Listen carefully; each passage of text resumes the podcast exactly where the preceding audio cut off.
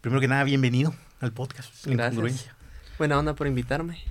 Yo creo que vos tenés mucho que aportar por el hecho de ser abogado.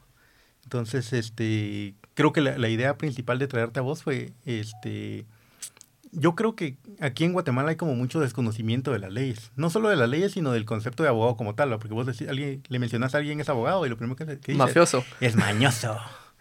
le gusta el pisto, le gusta jugarle la vuelta a la gente y todas esas ideas que se tienen del, de, pues de los abogados como tal, ¿va?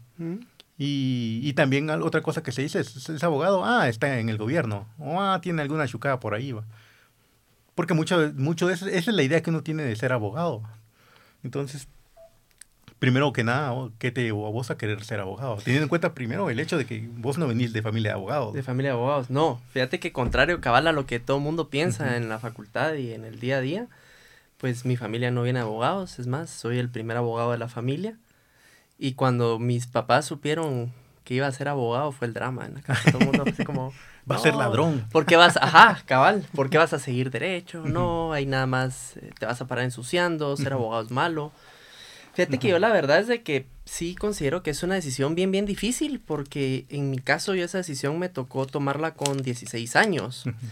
Eh, te pongo en contexto, yo cumplo años en agosto, entonces yo me gradué de 17 años recién cumplidos. Entonces, pues yo soy egresado a San Carlos. Entonces, cuando uno ingresa a San Carlos, uno tiene que hacerse el básico, el específico y pues ponen un examen vocacional para ayudarlo a uno, que en mi caso pues no fue de mucha ayuda para decidirme a qué carrera seguir. Entonces, eh, al final fue una decisión complicada, como te digo, con prácticamente 16 años cuando yo inicié los trámites. Y mis papás me dijeron, tenés que fijarte en algo que, que te va a gustar hacer. Mi papá quería que siguiera medicina, como él. Mi mamá quería que siguiera odontología. Mi mamá pues al día de hoy es artista y mi hermana quería que estudiara ingeniería en sistemas. Incluso ella, ella tenía una como Voyage, una como calculadora de estas específicas. Y todavía me dijo, no, yo no la voy a vender porque por si decidí seguir ingeniería en cualquiera de sus ramas. Pero eh, Pues al final la, la, respuesta práctica es de que soy bastante chinche, toda mi vida he sido bastante chinche y bastante confrontativo. Entonces al final dije, bueno, ¿qué puedo hacer que sea andar metido en problemas o andar metiendo en problemas? Y ahí fue donde básicamente fue el hecho de que decidí ser abogado. Fíjate que yo lo he visto un poco de, de... Yo conocí una chava que de hecho su familia era, todos eran abogados, Y de hecho venía un poco en la línea de esto y ella lo miraba un poco como el rollo de, de los abogados quieren salvar al mundo, me decía porque son esta idea de defender al, al, pues la verdad, digamos, básicamente. No, incluso tal vez yo te lo comento, cuando yo inicié con la carrera, yo nunca pensé que me iba a dedicar a litigar, o sea, eso no estaba entre mis planes. Yo cuando entré a derecho, según yo, mi perspectiva era que los juzgados eran como esos que uno mira en las películas y demás, y yo quería ser juez. Ah, ya, ok. Yo nunca quise ser abogado, litigante como tal, pero pues la vida me llevó por otro tipo de caminos. Y sí, insisto, como uno es pues poco bastante inmaduro cuando le toca tomar esa decisión tan grande, eh, uno cree que todo es así de vamos a hacer justicia, vamos siempre por la verdad. Y no, e incluso eh, muchas veces la gente y los clientes se molestan. Yo siempre lo digo, uno es prácticamente una moneda y siempre va a tener dos caras. Entonces, en cualquier juicio que uno tome, o por, por no decir todos, pero sí la mayoría, siempre para un lado vas a quedar como un santo, siempre vas a quedar como el bueno, pero para la otra parte muchas veces no tienen esa madurez emocional de saber que solamente estás haciendo tu trabajo y vas a ser el malo. Entonces siempre le vas a caer a alguien muy bien con tu trabajo y a la otra parte le vas a caer muy mal. Entonces, por cada caso te ganaste un amigo y un enemigo. siempre estás de los dos lados. Digamos. Siempre estoy de los dos lados. ¿Qué es lo que menos te gusta a vos de ser abogado? Fíjate que el problema acá en Guatemala como tal son las instituciones y los juzgados. El que hacer de uno de abogado no tiene como dos ramificaciones así muy muy generales y una es de que uno se dedique a litigar. Ajá. Entonces, el problema de los juzgados es que muchas veces eh, no tienen la agilidad que uno quiere, muchas veces en Guatemala no se litiga bajo condiciones iguales, es que aquel es familiar, es que aquel es amigo, es que aquel tiene una pareja, es que aquel ha logrado las cosas a golpe de billete, porque sí me ha pasado en casos. Y eh, por otro lado tenemos al, abogado de trámites, o sea, todo lleva un, un, trámite y muchas veces pues el abogado depende de instituciones. Entonces, algo que tampoco me gusta en ese ámbito es de que en cada institución tienen un criterio distinto, ni siquiera como instituciones se logran poner de acuerdo. Y aunque sea en una misma institución, si un día te toca con la persona A y al día siguiente te toca con la persona B, son dos cuestiones totalmente distintas. Entonces eso pues es una pérdida de tiempo, de dinero y demás. Entonces te lo resumo en que uno no me gusta que no se litia bajo condiciones iguales y que los trámites en Guatemala son muy tediosos y existe mucho criterio de ventanilla. ¿Cómo así criterio de ventanilla? Que como te explicaba, o sea, cada quien eh, te pone, cada, cada persona que te va a tocar en una institución tiene un, criterio totalmente distinto. Muchas veces, eh, para que vos pudieras calificar algo como bueno o malo, deberías de haberlo hecho antes. Pero como vos lo mencionaste al inicio del podcast, muchas veces la gente llega ahí por conectes, llega porque es amigo de fulano, de mengano. Entonces muchas veces lo ponen en el, en el puesto de trabajo y ni siquiera sabe qué es lo que está haciendo. ¿Por qué? Porque ellos nunca lo han hecho desde la calle. Nunca han hecho ese trámite, entonces es ilógico que él venga y se ponga a calificar tu trabajo cuando él nunca lo haya hecho. sí. Entonces, es bastante irónico y muchas veces dan unas respuestas que de verdad son tontas a todas luces. Pues, ¿crees entonces esto de la, de la justicia? Porque aquí en Guatemala se tiene mucho esa idea de que la justicia es del que tiene billete. El que tiene billete es el que, el que mueve la justicia. Para todos los demás, la ley aplica diferente, digamos. Va a depender mucho de en cuál de todas las ramificaciones del derecho sea. Esto muchas veces viene eh, hecho desde el punto de vista de, la materia penal y tiene parte de razón. Te voy a explicar algo súper sencillo. Hay una cuestión que se llama la conmuta de la pena. Esto literalmente significa que vos pagás para, por ciertos delitos ah, para no estar en la cárcel. Entonces, eh, funciona de una forma un poco irónica. ¿Por qué? Si vos tenés pocos ingresos, vos te van a fijar una comuta a la pena baja. Entonces, ponerle que te den a razón de 5 quetzales diarios. Se supone que debería funcionar así. Y si vos tenés mayor poder adquisitivo, te fijan una comuta a la pena un poco mayor. Pero eh, nosotros lo hemos visto reflejado mucho, por ejemplo, en el caso de las mineras. Hay una persona, para, no voy a mencionar nombres, pero seguramente si cualquier persona que escuche el podcast se mete a verlo en internet, se da cuenta que en el caso de las mineras es ilógico que a una persona se hayan metido a asaltar una planta minera que tiene órdenes de la Corte de Constitucionalidad que no puede seguir en funciones y porque se robó un alicate, ¡pum!, prisión. Y luego vemos a otro montón de funcionarios públicos que han robado millones, que encima todavía se buscan favorecer de la ley de aceptación de cargos. y es como, ah, no tenga pena. Pague un millón y se robó 100. Exacto. e incluso eso es uno de los, de, es un tema de estudio en el derecho penal que se llama una ventaja en, en, la comisión del delito. ¿Por qué? Porque si yo me robo 100 y me volvieran a devolver 10, estoy teniendo una ventaja al delinquir. ¿Por qué? Porque me estoy quedando con 90. Sí, de hecho escuché en algún momento que decía promueve el que la gente de, acepte los cargos, digamos, sea ladrón y, y, acepte los cargos, porque si te vas a robar 100, como vos decís, y te, vas a, y te van a pedir solo que vuelvas 10, pues bueno, me quedo con 90. Existe una ventaja en esa comisión del delito. Sí, es, es bien complicado acá en Guatemala, entonces en el ámbito penal sí siento que lastimosamente eh, muchas veces uno encuentra juicios en específico donde sí existe esa ventaja, que entonces la gente que tiene dinero no hay problema, pago a un, a un abogado de un bufete reconocido, este resulta que es familiar, van a jugar tenis o se reúnen en el mismo gimnasio con el juez. Coincidentemente es el juez que está de turno, entonces vemos procesos muy expeditos, muy rápidos y sin mayores complejidades y pues no cumplen con las finalidades del proceso porque muchas veces el proceso penal no solo busca la verdad histórica, que es lo que te establece en específico el código de saber qué fue lo que pasó, sino que si vos cometiste algo malo que busqué repararlo dentro de de los parámetros, por supuesto. Si matases a alguien no lo puedes revivir, pero sí que buscas como resarcir ese daño que le hiciste a la persona o a la sociedad en general y son cuestiones que no se han visto. Para, para tocarte un punto en específico, con lo que estábamos hablando de la ventaja en esa comisión del delito, eh, te puedo decir de los funcionarios públicos. Ahí en realidad no te están afectando ni a ti ni a mí en particular, sino están lastimando a la sociedad, al erario público. Y si están devolviendo nada más una parte que robaron, eso cómo rezarse a la sociedad. Sí. A mí en ese sentido me encantan los franceses porque dirían guillotinas. El, pueblo quiere ver sangre, diría por ahí. Entonces, si, bus si miras de que, no, no es que les esté diciendo corten en la cabeza, pues, pero sí, sí miras de que existe una forma en la cual puedan resarcir el daño que están haciendo, cosa que en la sociedad guatemalteca lastimosamente muchas veces no se ve.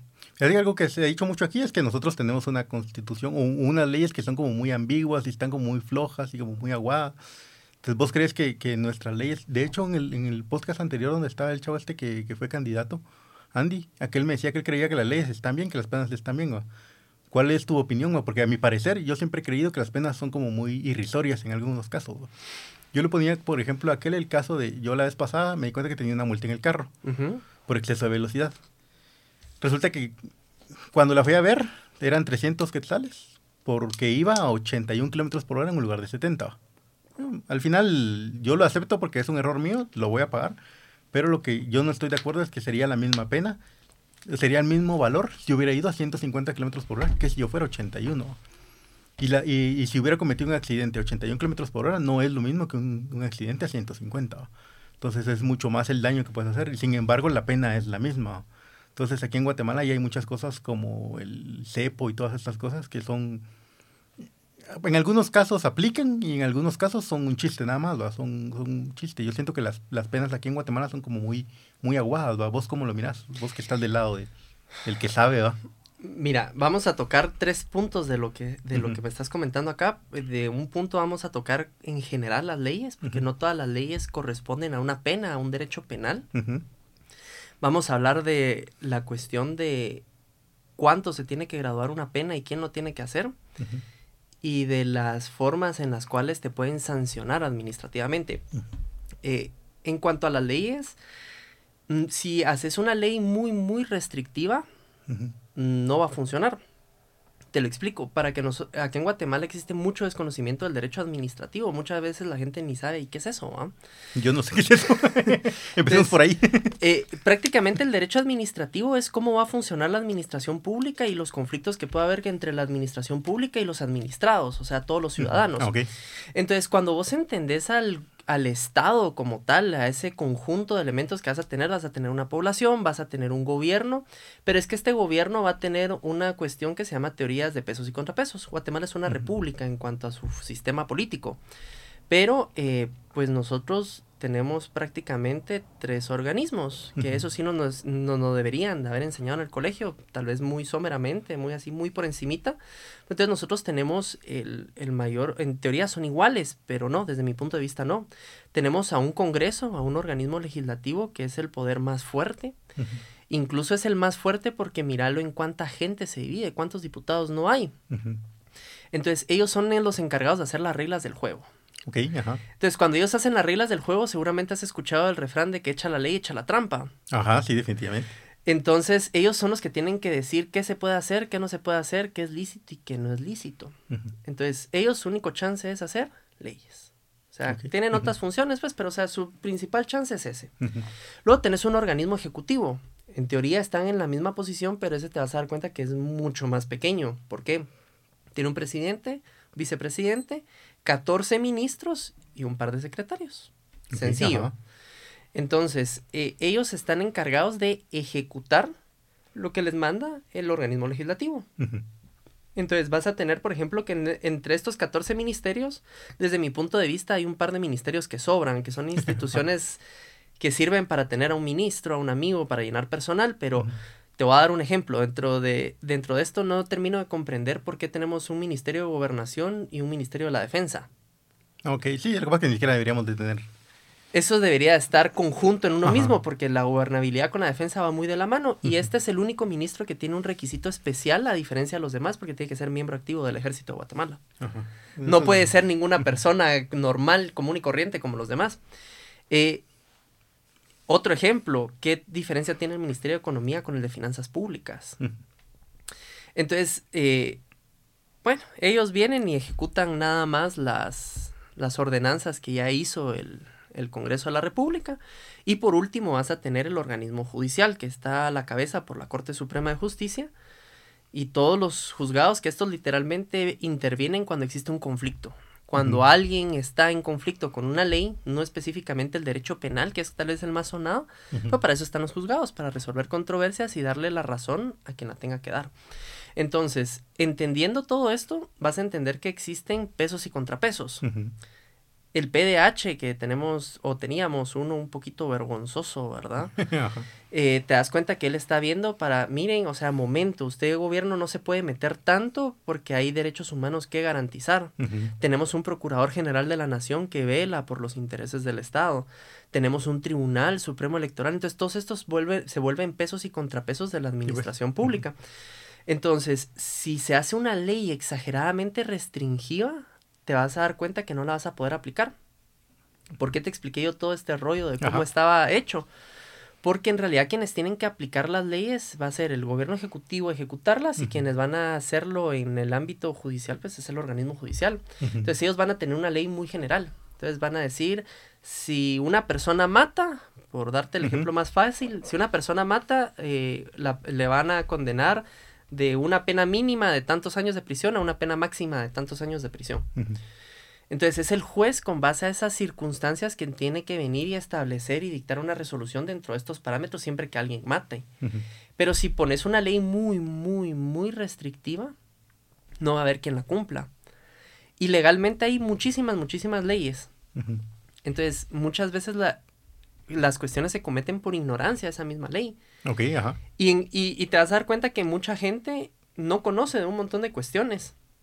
Y la misma ley del organismo, eh, del organismo judicial te dice, nadie puede alegar ignorancia de la ley, pero sí existe. O sea, eso es una verdad incuestionable, aunque nadie pueda decir que, que, que, no la conoce, pero existe esa ignorancia. Entonces, si nosotros hacemos una ley muy restrictiva, ahí es donde empiezan a fallar. Te voy a dar un ejemplo bien clarísimo la ley de contrataciones del Estado. Ajá. Ahí te va a decir cómo el organismo ejecutivo va a gastarse el dinero. Ajá. Entonces vas a tener distintos mecanismos, vas a tener cotizaciones, vas a tener licitaciones, vas a tener compras directas. Entonces, a esa ley ha surgido un montón de, le han puesto un montón de candados. ¿Por qué? Porque el gobierno viene y se roba el dinero. Siempre va a buscar una forma distinta para andarse robando el dinero. Ajá. Entonces, no puedes hacer una ley tan, tan específica porque luego, ¿qué es lo que pasa si le pones muchos candados a la ley? Lo que acaba de pasar con el puente ahorita que se ah, lo pasó llevando un camión. Entonces, eso necesita una respuesta inmediata por el tránsito que eso está generando, por el riesgo que eso puede causarle a la población. Imagínate, alguien viene pasando abajo y pum, se les cae eso encima. Pero como tenemos una ley tan restrictiva porque siempre han encontrado una forma de robarse el dinero, ¿qué pasa? Se volvió inágil la ley y por lo tanto no nos pues. está sirviendo. Ah, sí, pues interesante. Al final la volvés, eh, tal vez es demasiado protocolaria, demasiado... Y la volvés inoperante. Entonces lo que deberías de ver en realidad es qué tipo de gente está llegando al poder. Pues se supone que esos son representantes de, de la población en general. Entonces, ¿cuánta gente que, en tu caso, o cuánta gente que va a escuchar el podcast sabe en realidad quiénes son sus diputados? Y peor aún, si ese diputado lo representa a uno. Sí, fíjate que eso es un tema que hablaba yo con este chavo la vez pasada, porque yo también creo que la ley electoral está mal planteada, porque aquí se vota por partidos políticos, no por personas. Entonces vos vas al Congreso a votar por el, la UNE, vas a votar por el unionista, vas por, Semilla incluso, pero vos no vas a votar por la persona como tal, vos no sabes quiénes son. Y ahí adentro está el, metidos todo el montón de gente que dicen las malas lenguas, que pagan por, por esos curules. Ah, sí. Entonces, este, yo creo que desde ahí estamos un poco mal con, con la ley del electoral, va que se debería elegir, poder elegir al diputado como tal, no al, partido político. Porque el partido político puede meter, digamos que la cara del partido político casi siempre es el candidato a presidente. Y de ahí los demás, saber quiénes son. No se sabe quiénes están detrás. No se sabe, cabrón. Entonces, como te digo, ese es el problema si haces una ley como muy, muy, muy restrictiva. Entonces se vuelve inoperante y no te va a funcionar en la realidad. Pues entiendo. Fíjate que yo lo, yo lo planteaba porque el, hace unos días vi un, un video este, Luisito Comunica, que mencionaba que las penas en, creo que es Finlandia, son, son de, de acorde a tu situación. Entonces, por ejemplo, en el caso de, de, en mi caso, yo tuve una multa por exceso de velocidad y no es lo mismo que yo la tenga que la tenga el CEO de Campero, por ejemplo, o de Tigo, o de una, empresa grande. Por el poder adquisitivo de cada persona. Por el poder adquisitivo de cada persona. Porque algo que pasó mucho, y creo que se hizo mucho hablar de eso hace muchos años, es de que hacían carreras en la bajada de la antigua, de carros. multas de 25 mil quetzales, dice que les pusieron. Y dice, gente, hay gente de, que, que tiene un carro de 150 mil dólares que 25 mil quetzales no son nada para ellos. Entonces, en este video de Luisito Comunica, él mencionaba que las multas en Finlandia son de acuerdo a tu poder adquisitivo.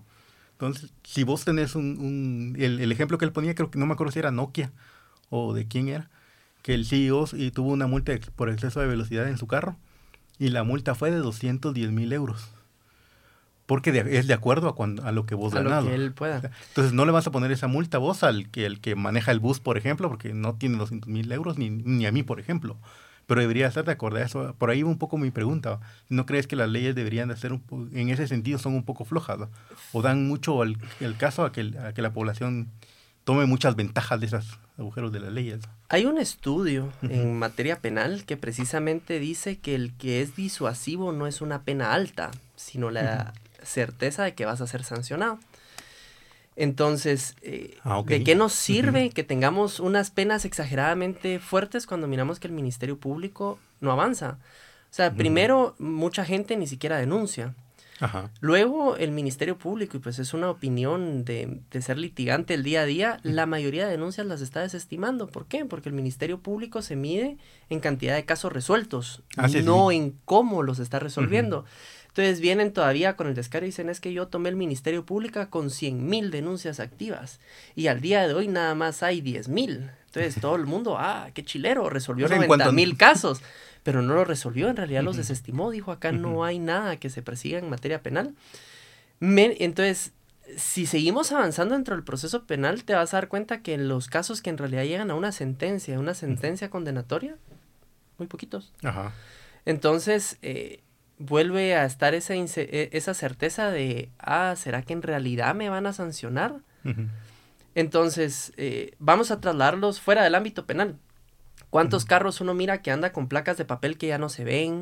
Con placas tapadas, que ponen, eh, incluso las motos ponen de estos tubos de llantas para taparle dos dígitos a la placa y que no se les note. Y vos los mirás preocupados porque Metra los va a sancionar. Sí, no. Entonces, por supuesto, a mí me pueden multar y pu- me van a multar con 400 quetzales, creo que está la multa. Pero ¿cuán, qué, ¿qué tanta certeza tengo que en realidad me van a multar? Entonces yo corro el peligro. ¿Por qué? Porque la, la posibilidad es muy baja. Sí. Entonces, en realidad, el razón. disuasivo no es que las penas sean altas en cualquiera que sea su ámbito, sino es la certeza que si cometes esa conducta prohibida, te van a sancionar. Sí, pues. Cambio acá, como te digo, es mucho más fácil. Y luego encima, muchas veces las autoridades que están encargadas de esto, ah, mire, hombre, arreglemos. Ah, sí. O sea, Es una realidad innegable. Ah, la, para las aguas. Entonces, ahí está cometiendo un doble. Agrado quiere agrado. Agrado quiere agrado. Ajá, no, hombre, no sea así. Entonces, ahí tenemos también un problema como población, porque la población tiene, es más fácil venir y solucionarlo de otra forma que aceptar su parte de la culpa y eh, aceptar la aceptar esa sanción, pero la gente no lo hace. Entonces, no solo es malo quien pide, sino la persona que está dando. Sí. Entonces, eso sí siento que viene como muy intrínseco a la persona de acá de Guatemala. Entonces, A la cultura a guatemalteca. la cultura guatemalteca, entonces es más fácil, no, yo no me someto a la ley. Y eso lo podemos ver en muchísimas cuestiones de tránsito. Uno sabe que hay una cola, uno sabe que tiene que hacer esta cola y nunca falta el listo que se va a meter hasta adelante. Ajá. y tapa el tráfico de todos los que vienen del otro lado, en el otro carril. Son dos carriles y solo es uno para cruzar y, el, y se vienen y se Y atraviesan todos siempre. aquí. Entonces te vas a dar cuenta que es como tal un problema cultural de la persona. Entonces, pues respondiendo a tu pregunta, yo sí pienso que la solución no es que se aumenten las penas, sino la solución acá sería tener la certeza de que vas a ser sancionado. De que sea más eficaz el gobierno como tal en, hacerte cumplir estas, estas sanciones, digamos, y no tanto en subir la pena de, ah, bueno, voy a tener que pagar yo 5 mil pesos por, por un exceso de velocidad, por ejemplo. Correcto. Te, te- te pongo otro ejemplo súper sencillo. La SAT año con año saca un, un estimado de cuántos vehículos nuevos van a ingresar a Guatemala. Guatemala es una realidad que el tránsito es insoportable. El Sí. gobierno tiene que ver otras facilidades de, de para otros disuasivos para reducir el tráfico. Transporte público, por claro, tiene que ser efectivo, tiene que ser seguro. Eh, pero eh, es ridículo la cantidad de motocicletas que Ajá. están ingresando al país y cuánta gente tiene licencia de motocicleta. Ah, pues, también. Entonces ahí mismo te vas a volver a dar cuenta que ahí está la multa. Pero la cuestión es a cuánta gente agarran y efectivamente sancionan por no tener licencia de conducir moto. Mm. Es más, no solo deberían de sancionarlo económicamente, te están diciendo que tú no tienes las habilidades que te da la Policía Nacional Civil Ajá. a través del Departamento de Tránsito para tener una licencia. Entonces, si tú causas un accidente, ¿qué va a pasar? Ajá. Tú ni siquiera deberías de manejar.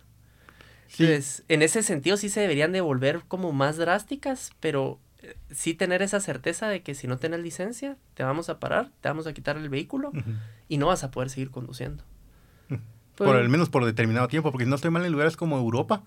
Creo que en España, para no ir muy lejos, te, vos tenés- te, te pueden poner puntos a tu carnet de licencia. Sí, Si llegas a cierta cantidad, te lo quitan, una onda algo así, ¿no? Y, y, y ese efectivamente es el disuasivo. Primero porque sabes que si has cometido una infracción de tránsito, las posibilidades de que te multen son muy altas. Y eso no solo viene de la mano con el gobierno, sino viene de mano con la tecnología. ¿Por qué? Porque hay cámaras en todos los semáforos. Sí, pues. Entonces no tenés a una persona como acá en Guatemala que es un doble gasto, porque tenemos a un semáforo que no sirve, pero que igual cuesta dinero y tenemos abajo al policía de metro ahí. Así, cabal. Siga, o sea, uno no se quiere detener. Pero, eh, entonces, si tenés una cámara, es súper sencillo. La cámara se activa cuando el semáforo se pone en rojo. Te pasas en rojo, pum, foto. No hay más. Entonces, eh, y en España precisamente ese disuasivo viene en cuanto a los puntos de la licencia. ¿Por qué? Porque viene a esa gente que tiene muchísimo dinero y es así como, ah, multame, a mí me da exactamente Ajá, lo cabal. mismo. Entonces, no me importa cuánto dinero tengas, si cometes más de tantas infracciones, te voy a retirar la licencia y no vas a poder manejar. Y como sí se va a cumplir eso de que te van a parar y no vas a encontrar sin, sin licencia, porque mucha gente maneja sin licencia, como decías, en las motocicletas, ¿no? ¿Crees que habríamos, de- deberíamos de hacer una, una revisión de las leyes como tal? Sí, sí. Que estaban demasiado ambiguas, porque creo que la constitución es del 90 y algo, 93, algo así, que fue el último golpe de Estado. Sí, tenemos una constitución vieja, pero ese si querés lo vamos a tocar en un punto específico porque con la constitución yo sí soy del criterio que es mejor que no la toquen.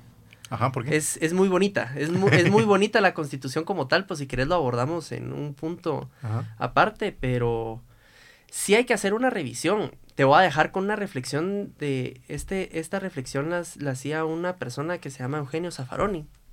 Ajá. Él venía y él tocaba una tema, un tema que se llamaba la teoría de la jaula de tiburón. ¿Qué significa eso? Eh, el gobierno en general está tan in- inoperativo que eh, en vez de encerrar a los malos, nos encerramos los buenos. Ajá. O sea, acá donde nosotros estamos, acá en este Es estudio, una colonia cerrada. que es una colonia cerrada, en realidad te estás dando cuenta que te estás encerrando vos. Y cuando en realidad los que deberían de estar encerrados son los malos.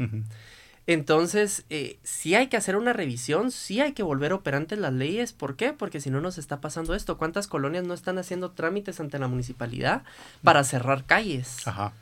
Y eso genera más tráfico. Eso genera más tráfico, eso genera de que a veces el, el Google Maps, el Waze no está, le toca a uno ir a dar una gran vuelta y no sé qué, cuando en realidad los que deberían de estar encerrados son los malos. Entonces, este Eugenio Zaffaroni venía y lo decía clarísimo, y decía, nosotros estamos nadando en un mar en el cual hay tantos tiburones que es más fácil encerrar al buceador y meterlo dentro de una jaula segura que encerrar a todos los tiburones. Entonces, es- espero con eso como habértelo ilustrado un poquito más y sí, hay que hacer una revisión a las leyes, pero no solo para aumentar penas, sino. Para ver mecanismos de volverlas más eficaces.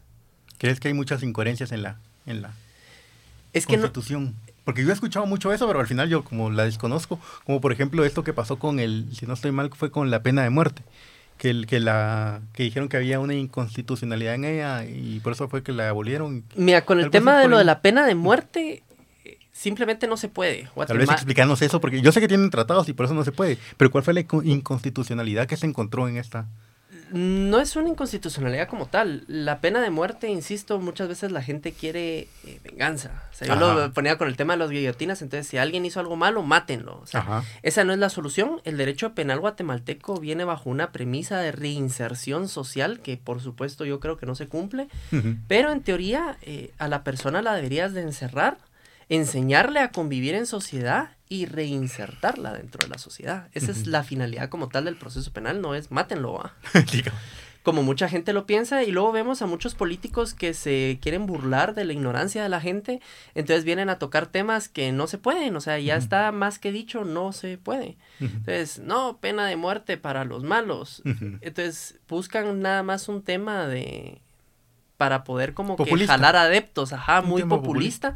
Entonces, el tema de lo de la pena de muerte es irrisorio, no se puede hacer por tema de tratados internacionales. Recordemos que Guatemala, pues, es un país dentro de una pelotita, dentro de un cinco de vidrio llamado tierra, digamos así. Entonces, tampoco podemos nosotros hacer nada más lo que querramos. Entonces, Guatemala suscribió un tratado, se llama el Pacto de San José en el cual pues efectivamente dijo de que no podía crear nuevos tipos penales ni modificar los existentes que tuvieran la pena de muerte. Eh, si no estoy mal, ese código pues ya, ya era de antes de que yo me volviera abogado, pero dentro de los delitos estaban el tema de los asesinatos, eh, bajo ciertos... Eh, secuestro, creo yo. Estaba el tema del secuestro, que es plagio legalmente. Entonces, la última ejecución, incluso es tanto show político y queremos, estamos tan sedientos de sangre que lo, lo transmitieron en las televisiones. Sí, sí, sí. Yo fíjate que yo tengo un poco un vago recuerdo de eso porque creo que salió hasta la, en la, una prensa de eso, una edición especial en la tarde de eh, eso. Entonces, esa fue la última ejecución y Guatemala no comprendió eso, modificó los tipos penales y por lo tanto ya estás dentro de lo que dice el tratado internacional. Entonces, simplemente ya no la puedes aplicar. Pero con el tema de lo de la constitución, a mí me parece una constitución bien elaborada, me parece una constitución muy bonita. El problema es que la gente que la está aplicando no lo está haciendo de forma correcta. Ok. Te voy a dar un ejemplo bien sencillo. La llamadísima Corte Celestial, la Corte de Constitucionalidad. no es que sea celestial, no es que tenga mayor rango que los demás, cada quien tiene su ámbito propio de aplicación, que es lo que no han entendido, pero pues la Corte de Constitucionalidad está integrada por cinco personas. Y cuando te pones a ver quién designa a estas cinco personas tiene su lógica. Tenemos a una persona por parte del Congreso de la República. Entonces, este magistrado debería de ser alguien que haya sido un legislador de carrera, alguien que efectivamente representa al pueblo, que haya hecho valer las necesidades del pueblo dentro del Congreso y por lo tanto va a saber todo el deje y maneje de ese organismo legislativo y va a va a ser un congresista, como lo tienen hecho, por ejemplo, todos los sistemas sajones que tienen un parlamento, muchas veces bicameral, pero un parlamento fuerte, un parlamento que efectivamente representa a su población. Eso debería ser la primera persona propuesta. La segunda está propuesta por el organismo ejecutivo, o sea, el presidente en Consejo de Ministros. Entonces debería ser un funcionario de carrera, debería ser una persona que conozca cómo se manejan los ministerios, cómo se maneja la, la administración pública y con base a eso, pues cuando los temas sean sometidos a él, diga, miren, esto no puede ser así porque pues yo he estado dentro de la administración pública y se tiene que hacer de esta forma. Luego tenemos a alguien del organismo judicial, debería ser un juez de carrera. Alguien que de verdad tenga una trayectoria dentro del organismo judicial, sepa cómo juzgar los casos y en realidad haya buscado ese, esa justicia, ese clamor popular en cada una de sus resoluciones, cualquiera que sea su ámbito. Luego tenemos a, alguien por parte del Consejo Superior Universitario, o sea, Universidad de San Carlos de Guatemala. Este debería ser un teórico. que es otro nido de, corrupción. Que es otro nido de corrupción. Eh, o sea, este debería ser un teórico, él debería ser uno de esos catedráticos que influyen muchísimo en la formación de uno, que uno dice, él tiene vocación, él es un teórico, él sabe todo, él está actualizado en, temas internacionales, en estudios. Entonces, él va a decirnos hacia dónde tenemos que ir, las tendencias internacionales y los estudios serios, hacia dónde deberíamos de ir. Y por último está el colegio de abogados. Ah, otro. Entonces el colegio de abogados debería de, presentar efectivamente a un abogado litigante de carrera que haya estado muchísimos años litigando en la calle. Entonces, ¿por qué tiene muchísima lógica que la Corte de Constitucionalidad se ejerza así? Porque entonces cuando a ti te van a, a, someter algo, lo más sonado, por ejemplo, son los amparos en única instancia que conoce la Corte de Constitucionalidad, debería de tener todos estos aspectos, de un funcionario, de un congresista, de un juez, de un teórico y de un abogado litigante.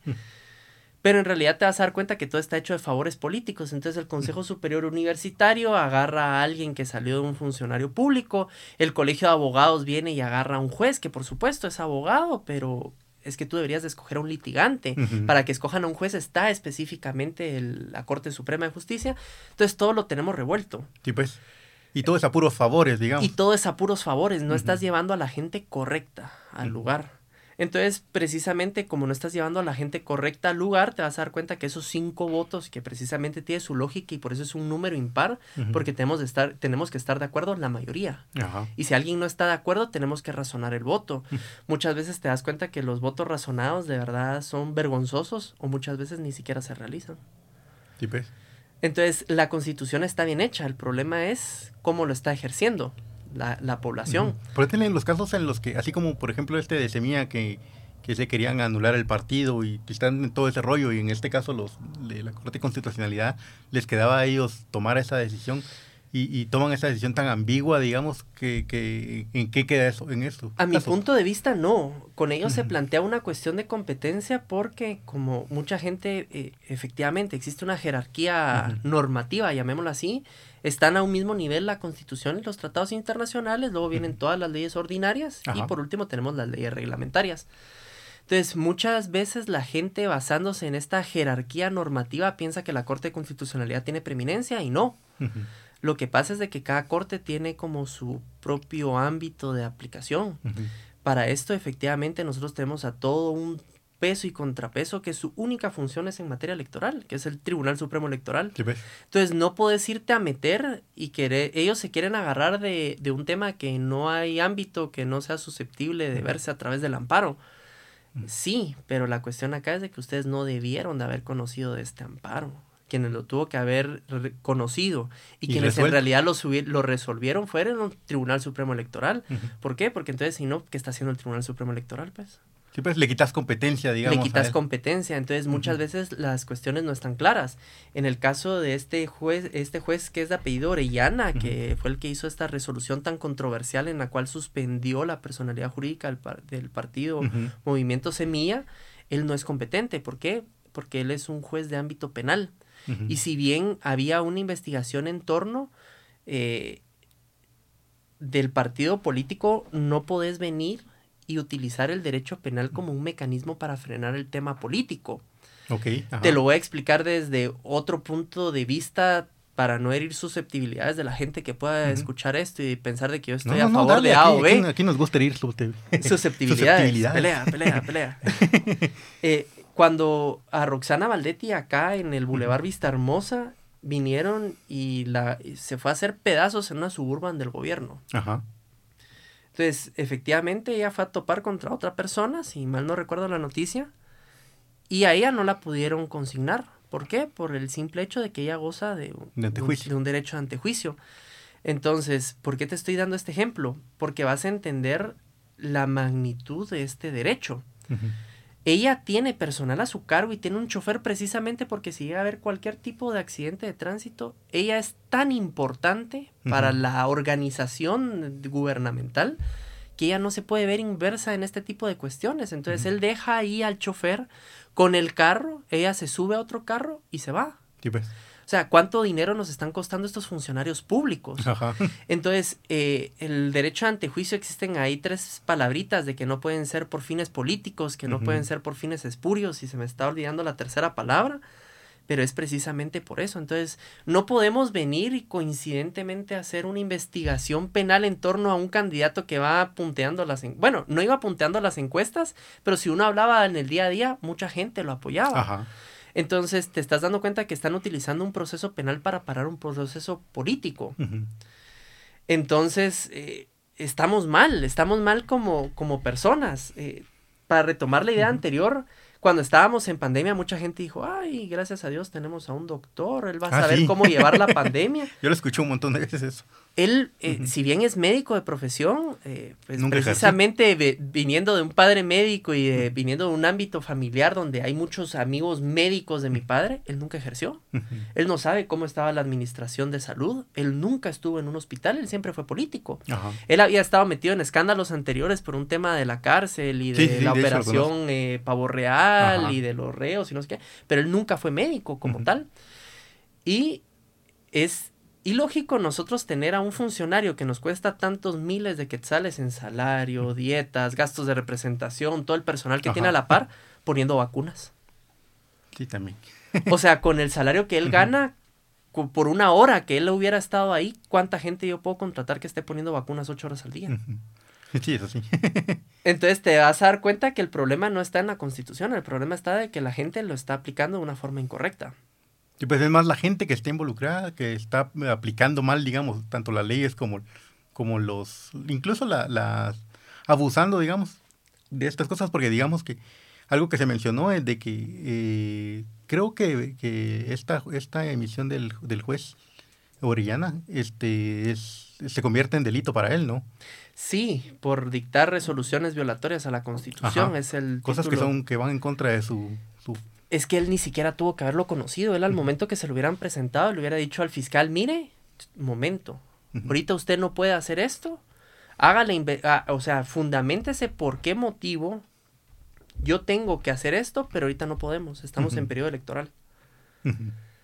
Porque como te digo, entonces, ¿qué es más fácil? Pues vamos a corromper a un juez de primera instancia, que es como más fácil llegar, es una persona, pues que no va a pie, por supuesto, pero es una persona normal, o qué será más difícil, llegar a una decisión con cinco magistrados que están en un periodo electoral. Entonces es más fácil, no, que el juez venga y dicte, entonces volvemos al tema que se planteó que fue una que fue una cuestión de competencia. ¿Por qué? En esa cuestión de competencia simplemente se tenía que ver de que él no era competente para resolver eso en el momento en el que estaban. ves? E incluso ahí había un, un, vacío legal que fue bastante, bastante curioso. Y era de quién iba a conocer del antejuicio del presidente electo. Esto no es cuestión mía, esto lo hizo un abogado que es precisamente, él estuvo en la asamblea de la, de la constituyente, que hizo la constitución, que se llama Aquiles Fallase. Sí, sí, lo conozco. Entonces él venía y dice, ok, tenemos quien va a conocer el, el antejuicio de, de, mucha gente, pero no tenemos quien va a conocer el antejuicio del presidente electo, porque él goza como de un doble derecho a antejuicio, uno por ser diputado, porque todavía no ha terminado su periodo, y otro por ser presidente electo. Entonces él es intocable. Básicamente. Básicamente. Y él, o sea, de lo que se le está acusando, nunca se le acusó de que él utilizara los fondos para cuestiones que no eran. Eh, a él nunca se le estaba acusando de que hubiera habido un tráfico de influencias. O sea, a él lo que se le estaba acusando era de un tema de una formación de un partido político, que volvemos al tema de la competencia. Eso lo tuvo que haber visto el registro de ciudadanos al momento de inscribirse a ese partido político. No podemos venir y revertir la plana habiendo pasado tanto tiempo y en esa fase del proceso. digamos que en este caso me, me, causa un poco de duda porque yo me acuerdo de ver que, que dijeron que esta, esta, este problema de las firmas de, de Semilla era más que todo un trámite, eh, creo que era, no me acuerdo si era una pena o una sanción, perdón, nada más, no, no era una investigación como tal, porque sí puede llegar a pasar de que vos, obviamente, tanta gente que firma, hayan firmas que estén mal o que no coincidan, y eso no es, no es una situación en la que aplique el que te anulen en un partido. Solo es un, trámite así, de una sanción de, mira, la, la cagaste aquí, y por eso se te... Y menos estando ya en segunda vuelta, o sea, insisto, acá los partidos políticos te vas a dar cuenta de que Guatemala cada vez, en cada proceso electoral hay más, más, más papeles, más boletas. ¿Y por qué? Porque entonces te vas a dar cuenta que cada persona va a ser un partido político porque eso va de la mano con mis intereses, con los diputados que están detrás. ¿Por qué? Porque yo no es que quiera el bien común, o sea, si vos quieres el bien común y yo también, y somos de derechas o de izquierdas, que no tiene nada de malo, o sea, en teoría los dos tenemos que ver la misma finalidad, lo que pasa es que va a ser qué camino vamos a tomar. Entonces, no, en vez de ir tú por tu cuenta y yo por mi cuenta, más fácil, nos asociamos. Hacemos un mismo partido político que tenga mayor representación. Pero yo creo que en la historia de Guatemala nunca ha habido un partido político que haya sobrevivido, que nunca ha habido un proceso electoral en la cual nunca haya habido un partido político que no sobrevive. Entonces, en realidad volvemos a lo mismo, no existe suficiente representación. No es un problema de la legislación, es un problema de la gente que la está aplicando. De la gente que, aplica, que se aplican mal las leyes. teniendo en cuenta este, esta, no sé si será falta de conocimiento o, aprovechamiento del que la gente desconoce para hacer este tipo de cosas. Porque algo que creo que ha pasado es de que, de algo que estoy bien seguro es de que uno conoce sus leyes. Uno conoce como las más básicas, por ejemplo, en mi caso que soy ingeniero en sistemas, yo, conozco lo más básico de las leyes.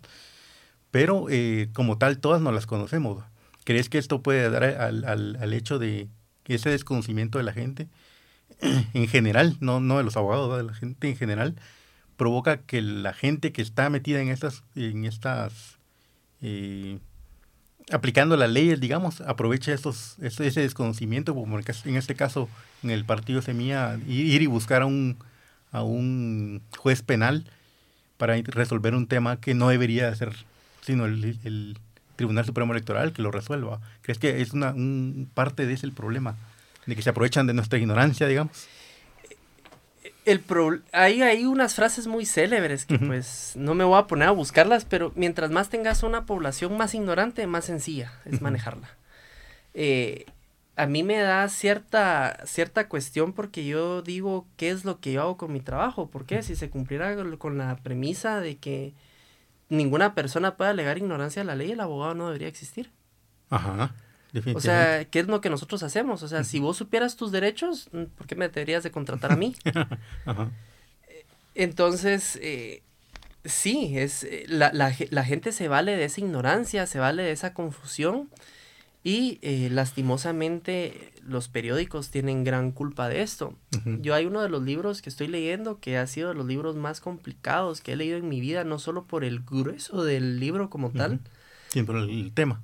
Sino por el tema, la, o sea, utilizan un nivel intelectual muy alto. Eh, son dos libros, ya terminé el primero, voy por el segundo. Cada libro tiene casi 500 páginas, ¿va? Y con letrita así súper chiquitita y sin espaciado. y hay una que se llama La carrera hacia el poder, que precisamente habla de unos parlamentarios ingleses y de cómo son muy, muy diferentes al circo que tenemos en el Congreso de Guatemala. Porque incluso un parlamentario, él viene de una familia rica, que es de un banquero, pero él es el segundo hijo, entonces él no tiene nada. Y de otro, de otra persona que viene de escuelas públicas, y los dos están batallando por el puesto de primer ministro, que es la cabeza del gobierno en ese y uno de repente dice, miren, a mí con mi salario parlamentario no gano, acaban de despedir a mi esposa que es médica en un hospital y voy a perder la casa, yo voy a renunciar al, al, Congreso porque yo no puedo ser digno de representar a una población si yo no puedo pagar la hipoteca de mi casa y una casa sencilla. Y eh, en el segundo libro viene y habla, se llama El Cuarto Poder, y en el Cuarto Poder precisamente habla de qué forma los medios de comunicación escritos por la época en la que se está realizando tienen una gran influencia en el peso de la gente. Y eso es lo que está pasando acá en Guatemala, porque muchas veces la gente se pone a opinar sin tener conocimiento del tema y no solo legalmente, sino muchas veces nadie tiene acceso partiendo de una premisa súper básica. Los expedientes son públicos nada más para los abogados patrocinantes y para las partes aunque yo sea abogado, yo no puedo ir a ver en un proceso en el cual no estés apersonado tu persona. Así ves. Entonces, eh, muchas veces estas resoluciones ni siquiera son publicadas en su totalidad. Se filtran pedazos de estas resoluciones que, el, que la prensa y los medios digitales los, los, incluyen y nada más eh, ponen partes conducentes que pueden inclinar a la población hacia uno u otra. Entonces, sí, la ignorancia juega un papel clave en la toma de decisiones del gobierno en general y en cómo va a tener esa aceptación. Eh, voy a tocar un tema y no es que tenga nada en contra del, del, gobierno anterior, pero si las personas supieran cómo funciona el aparato estatal, de acuerdo a lo que yo te acabo de mencionar, a los tres poderes del Estado, y que entre el organismo ejecutivo existe presidente, vicepresidente, dos secretarios y catorce ministros, el vicepresidente es quien tiene todas las funciones administrativas. O sea, el, presidente es, eh, él tiene un poco más toma de decisión y tiene un poco más de cara al público y de representar al, Estado como tal. Pero él está más en actos protocolarios. Quien en realidad tiene todo el deje y maneje es el vicepresidente. Vimos a un vicepresidente que simplemente fue ausente, que él dijo, yo no renuncio porque si no van a poner a alguien en mi lugar que va a estar totalmente de la mano con lo que está haciendo el gobierno. Eh, me pareció acertada su, su intervención, aunque un poco aguada, y vemos que pues la pareja sentimental del expresidente... Era el que manejaba todo, básicamente. Pero crean otro aparato totalmente aparte, que era un... El centro de gobierno. El centro de gobierno. Entonces te venís a dar cuenta de que, volviendo, volviendo al tema de lo de la ignorancia, esto hubiera podido ser votado así de sencillo si los medios de comunicación no estuvieran vendidos. ¿Por qué? Porque vas a decir, ¿por qué motivo tengo que andarle pagando a esta persona y a toda la gente que está alrededor? Si para eso tengo un vicepresidente que va a coordinar todas las funciones. Y cada quien dentro de su respectivo, dentro de su respectiva rama. Todo el tema hospitalario, tenemos un ministerio de salud específico. Todo el tema de educación, tenemos un ministerio específico. Entonces, ¿el qué está haciendo? Estamos duplicando funciones. Entonces, si duplico funciones, ¿quién lo va a hacer tú o lo voy a hacer yo? Y nos empezamos a pelear ahí para ver quién Entonces qué. o nos tiramos la pelotita. es que yo no lo hice porque lo iba a hacer él. Mm, ah, también. y nadie hace nada al final. Y, al, final se hizo, ¿no? O sea, tenemos dos personas para que, que coordinen que se haga, pero ninguna coordinó. Entonces la ignorancia sí juega un papel clave en cómo se conllevan las... Yo creo que en, este, en estas últimas elecciones algo que que jugó mucho la, un papel importante fueron las redes sociales. En este caso han salido como muchos, eh, pues tanto personajes como abogados que, han, que han, se, han metido a opinar acerca de las leyes y todo esto. ¿Vos cómo ves a esa gente? ¿No, no, no has, has, visto alguno que vos, ah, este está como más atinado? ¿O has visto o crees que generan más desinformación? Mm, voy a tocar dos puntos. Porque no todo es negro o blanco, hay un matiz gris entre medias.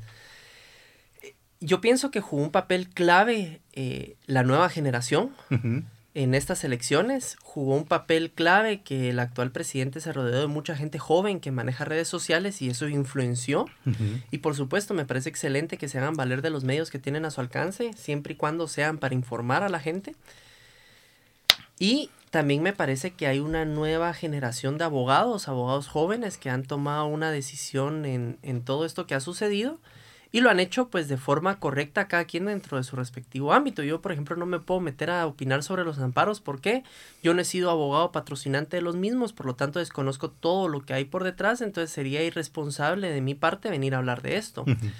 Pero eh, sí he visto videos de abogados que son los que lo están llevando y buscan informar y me parece bien. Pero también hay otros abogados que se hacen valer de un montón de medios y que en realidad lo que están haciendo es ridículo. Ah, ah ok. Entonces, eh, hay un código de ética profesional en el cual precisamente establece el decoro que tiene que tener el abogado, que el abogado nada más tiene que actuar a ruego cuando una persona lo requiere y uno se va a dar cuenta que hay muchos abogados que lo que hacen es venir y exhibir unas cuestiones en redes sociales que no son la vía correcta. Yo antes de ayer te voy a contar una anécdota personal. Hubo una persona que retuvo mi expediente durante cuatro meses. Dentro, del, dentro de todo el organigrama del juzgado está el comisario, el cual prácticamente es el que te pone el sellito de recibido, recibe tu escrito, busca el expediente, lo ingresa al expediente y se lo traslada al oficial para que elabore el proyecto de resolución. Pues este comisario pasó cuatro meses con mi papelito. Y nunca lo trasladó y iba todas las semanas, todas las semanas o cada 15 días, nunca lo trasladó, nunca lo trasladó. Y eh, a mí me parece penoso porque yo cada vez que llegaba al juzgado miraba un montón de abogados y un montón de procuradores que siempre estaban con este comisario, siempre. Es que no ha avanzado mi expediente, es que esto no se ha movido. Eh, pero, pero si sos abogado, hace valer tus derechos. Ajá. Entonces, el hacer valer tus derechos no es venir y ponerme a grabar yo dentro del juzgado y venir y exponer a esta persona. ¿Por qué? Porque esta persona únicamente está cumpliendo una función pública. Ella es la que está ocupando este puesto en específico, pero yo no tengo nada en contra de ella personalmente, sino en su forma en la cual está llevando las labores del puesto que le ha sido confiado. Ajá.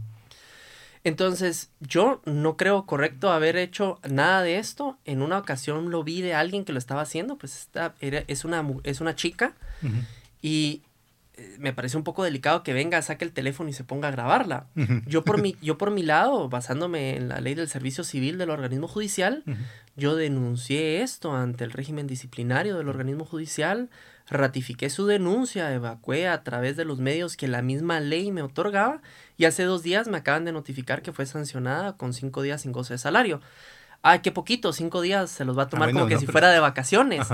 Pero no solo mira los cinco días, mira que si ella quiere hacer carrera dentro del organismo judicial y hay dos personas que estamos compitiendo por un puesto superior, va a tener o se supone que debería tener preferencia la persona que no tenga ninguna sanción dentro de su expediente. Entonces, eh, espero tal vez con esto habértelo contestado. Si el abogado se quiere grabar, quiere utilizar los medios para algo bien, excelente. Pues si lo quiere hacer para andar exponiendo a la persona en particular me parece mal. Creo que hay mecanismos para exponer a la gente y sobre todo hacer valer los derechos de, de cada quien cuando los considere vulnerados. Entonces también vemos mucha gente que se pone a opinar y en realidad lo que le está haciendo es quitándole lustre a, a la carrera como tal. Eso te iba a preguntar, porque hay mucha gente también que opina de, de esto de leyes y de hecho en, en Twitter es donde más encontraste este, este tipo de, personajes, ¿no? Que opinan sobre leyes, pero que como tal abogados no son, son periodistas, son comunicadores, son todas estas cosas.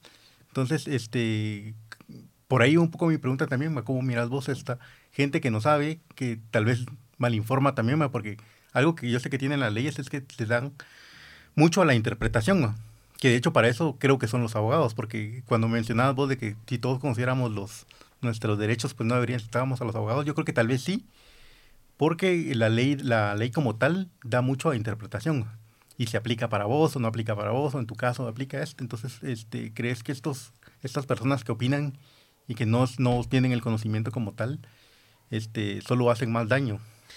No, yo creo que la verdad es que no hacen daño siempre y cuando su, su pensamiento haya sido eh, debidamente estudiado, informado y no lo hayan dicho nada más por decirlo, porque tengo acceso a un teléfono y internet voy a escribirlo. Porque a mí me parece eh, un poco irónico que ha habido gente que no son abogados y tienen un gran conocimiento de leyes dentro del ámbito que a ellos les es útil.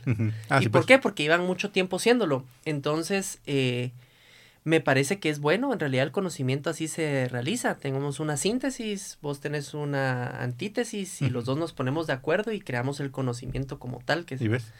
Entonces, eh, así es como se crea, tesis, antítesis y síntesis, ¿va? Entonces no me parece mal que vengan a opinar. Cuando yo, cuando me hacías la primera pregunta de yo por qué quise ser abogado, yo te comenté que yo quería ser juez. Yo miraba a los jueces de película. Nosotros pues. Vos querías ser como la señora Polo. que pase el desgraciado, la señorita Laura. no, eh, yo cuando, yo cuando miraba eso, pues nosotros estamos situados en América, entonces la mayoría de películas que a nosotros nos vienen, nos vienen de, Estados Unidos. Estados Unidos, recordemos que fue colonia inglesa, nosotros fuimos colonia española, no tenemos el mismo derecho, nosotros tenemos el derecho latino que vino por parte de los españoles y ellos tienen el derecho común o el common law que viene por parte de los, de los ingleses. ¿Cuál es la diferencia? De que en el... Hay muchas diferencias, pero, te, lo, te, lo, resumo así fácil. En el common law existe mucho el sentir común. Por eso cuando vos miras en las películas, yo cuando me imaginaba siendo juez, se, se, miraba uno que iba a tener el sentir común. ¿Por qué? Porque tenés a un juez que es director dentro de una audiencia, pero tienen a un jurado. Eso es segurísimo, lo has visto en las películas. Y el jurado son personas comunes y corrientes. No se les paga absolutamente nada. Son personas de a pie, de la calle, las cuales ellos van a manifestar el sentir común. Entonces, acá la cuestión ya no es, eh, típico caso, si mataste o no mataste, como acá en Guatemala, sino es porque lo hiciste. Porque se hizo.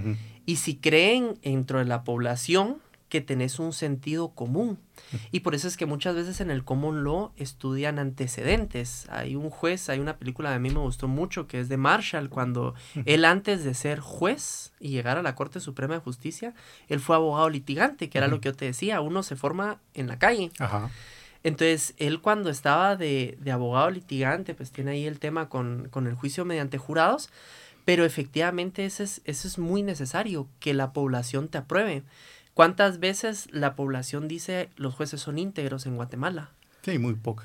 Y yo sí te he tenido la oportunidad de, estar en juzgados, la mayoría fuera del, de, acá del casco urbano de Guatemala, que son jueces muy íntegros, pues.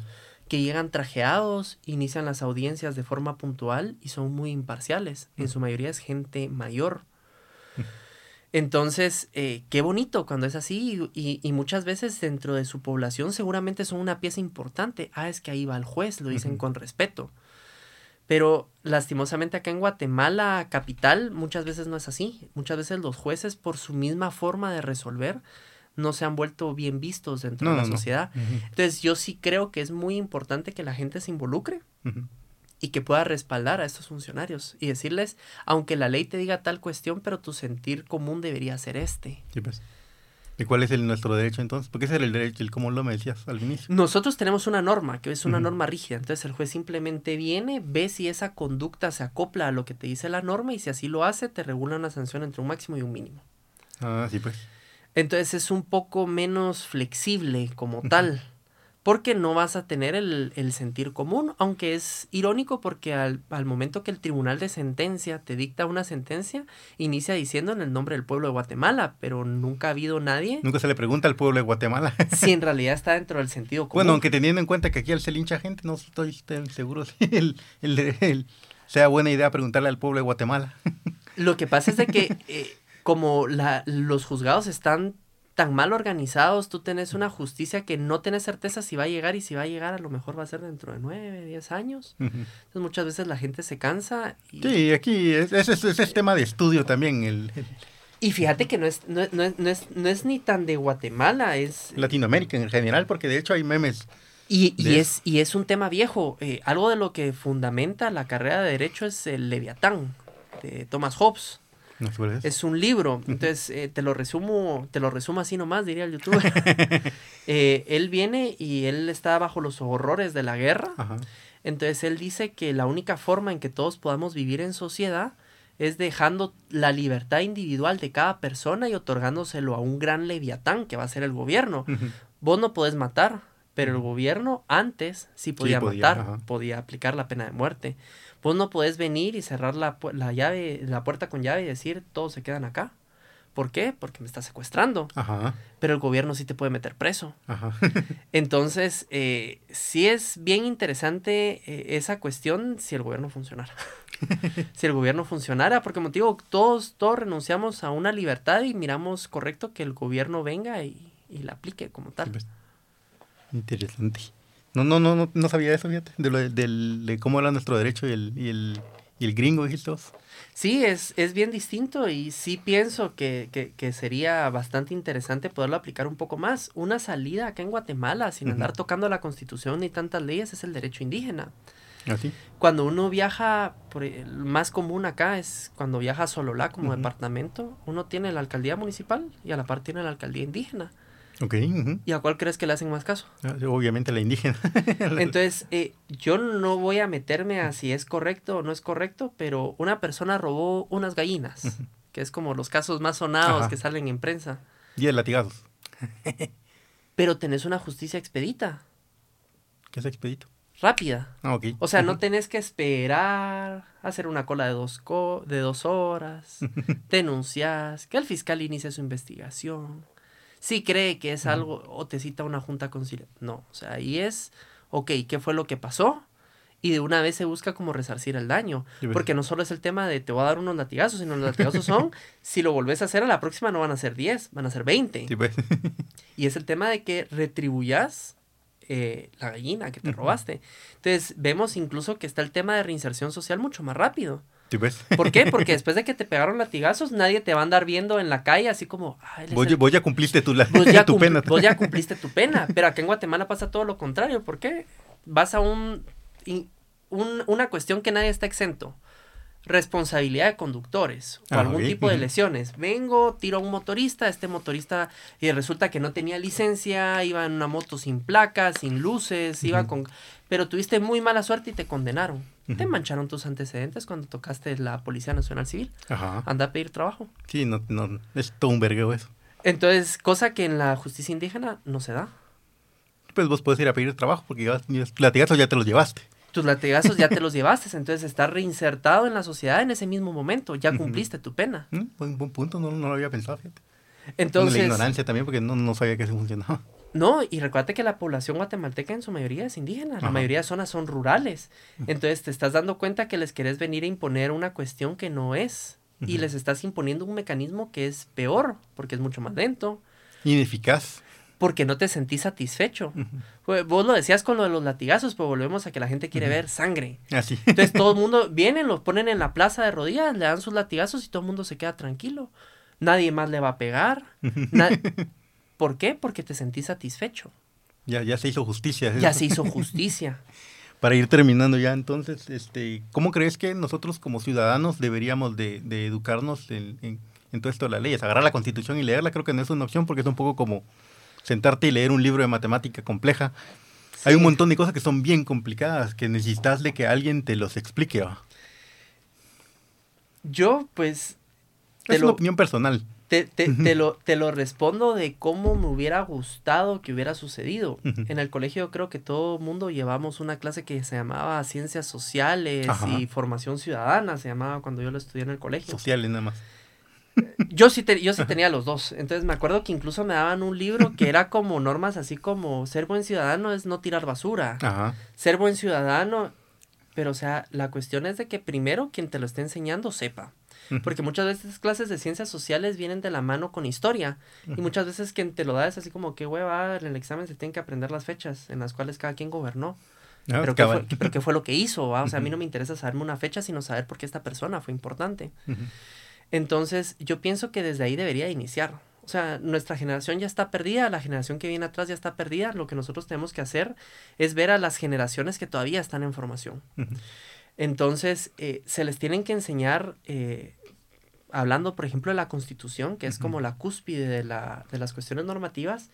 Eh, la constitución se divide en tres partes. Yo eso lo vine a aprender hasta que estuve en la carrera. Tiene una parte dogmática que son netamente derechos, derecho a la vida, derecho a igualdad, derecho a la educación pública, de, está el, derecho de los indígenas, está el derecho a la propiedad, el derecho a la industria.